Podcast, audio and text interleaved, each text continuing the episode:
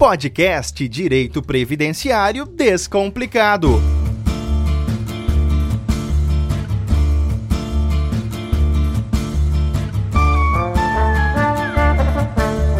Olá, seja muito bem-vindo ao Direito Previdenciário Descomplicado. Meu nome é Fabiano Frade, sou jornalista e aqui comigo está ele, Dr. Abelardo Sapucaia, especialista em direito previdenciário. Doutor, vamos para um papo aqui muito legal sobre um assunto que está tirando o sono de muita gente, né? Olá, Fabiano. Olá, ouvintes.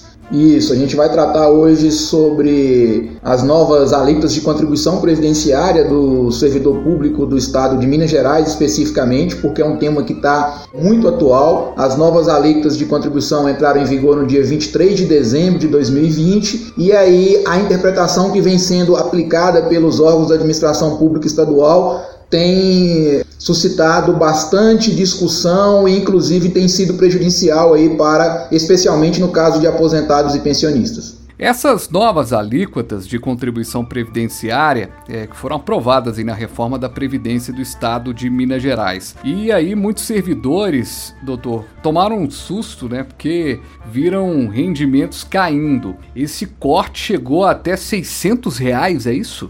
Isso, Fabiano. Na verdade, esses valores de 600 reais é o que está sendo cobrado a maior em razão de uma interpretação que a gente entende aqui ser equivocada. Porque o que, que aconteceu? A reforma da Previdência, ela inaugurou um novo sistema de cobrança de alíquota de contribuição previdenciária baseado na progressividade de alíquotas. O servidor estava acostumado com o sistema anterior que era mais simples, uma alíquota efetiva de 11% e pronto.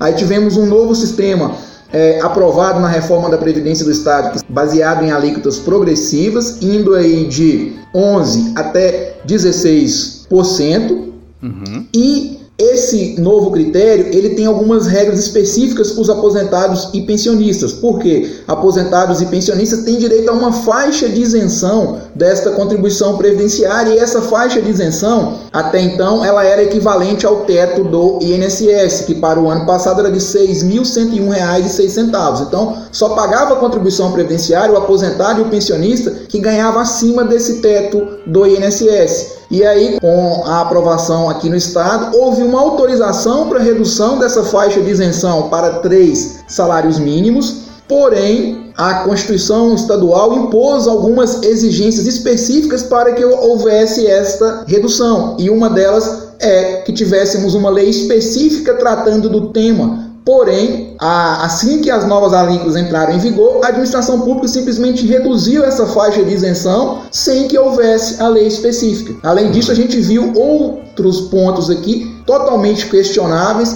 que é, por exemplo, o fato de não aplicar as duas primeiras alíquotas de contribuição, que é a alíquota de 11% e de 12%, são as duas alíquotas menores e a interpretação que está sendo dada é de começar a aplicar para aposentados e pensionistas a partir da alíquota de 13%, já que seria o valor ali que estaria acima da faixa de isenção de 3% salários mínimos. E a gente entende que pela o que foi determinado, o que foi aprovado na reforma é que todo aposentado e pensionista tem direito à aplicação de todas as alíquotas, de 11 uhum. até 16%. Logicamente que quem ganha tem uma remuneração, tem um, um, provento de aposentadoria menor, ele não vai chegar até a, a alíquota máxima, vai, vai ficar ali até a terceira, quarta alíquota. Mas ao não aplicar as duas primeiras alíquotas de contribuição, isso resulta num prejuízo mensal também para aposentados e pensionistas. E por fim, o outro equívoco que a gente encontrou também em vários casos analisados aqui foi que a alíquota mais alta, a 16%, isso especificamente para o servidor que tem uma remuneração maior, essa alíquota mais alta está sendo aplicada sobre a totalidade dos proventos desse servidor aposentado ou desse pensionista.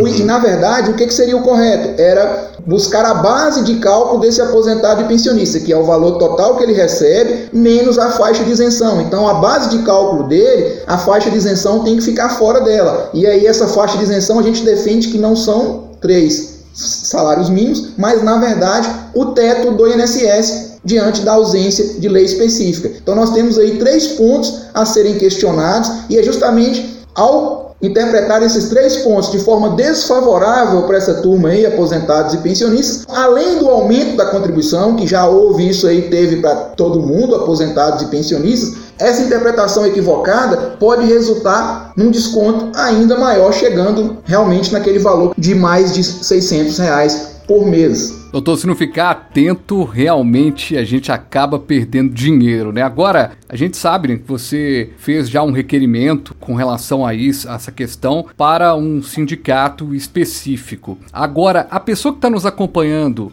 nesse momento aqui no podcast, ela pode buscar uma ajuda de um, de um especialista para individualmente buscar esses direitos também, né? Sim, o servidor que estiver aí na condição de aposentado, na condição de pensionista do Estado de Minas Gerais e que viu ali um, um aumento na contribuição previdenciária a partir do contra-cheque de janeiro aí de 2021, pode sim é, buscar uma orientação especializada, primeiro para poder identificar qual que é o valor que ela está pagando a mais, aquilo que não está correto na situação previdenciária dela, e no segundo momento para questionar isso. Isso pode ser questionado administrativamente, a gente fez alguns requerimentos aqui para sindicatos que o escritório presta consultoria e até agora não tivemos uma resposta positiva da administração pública e a questão está caminhando para ser judicializada.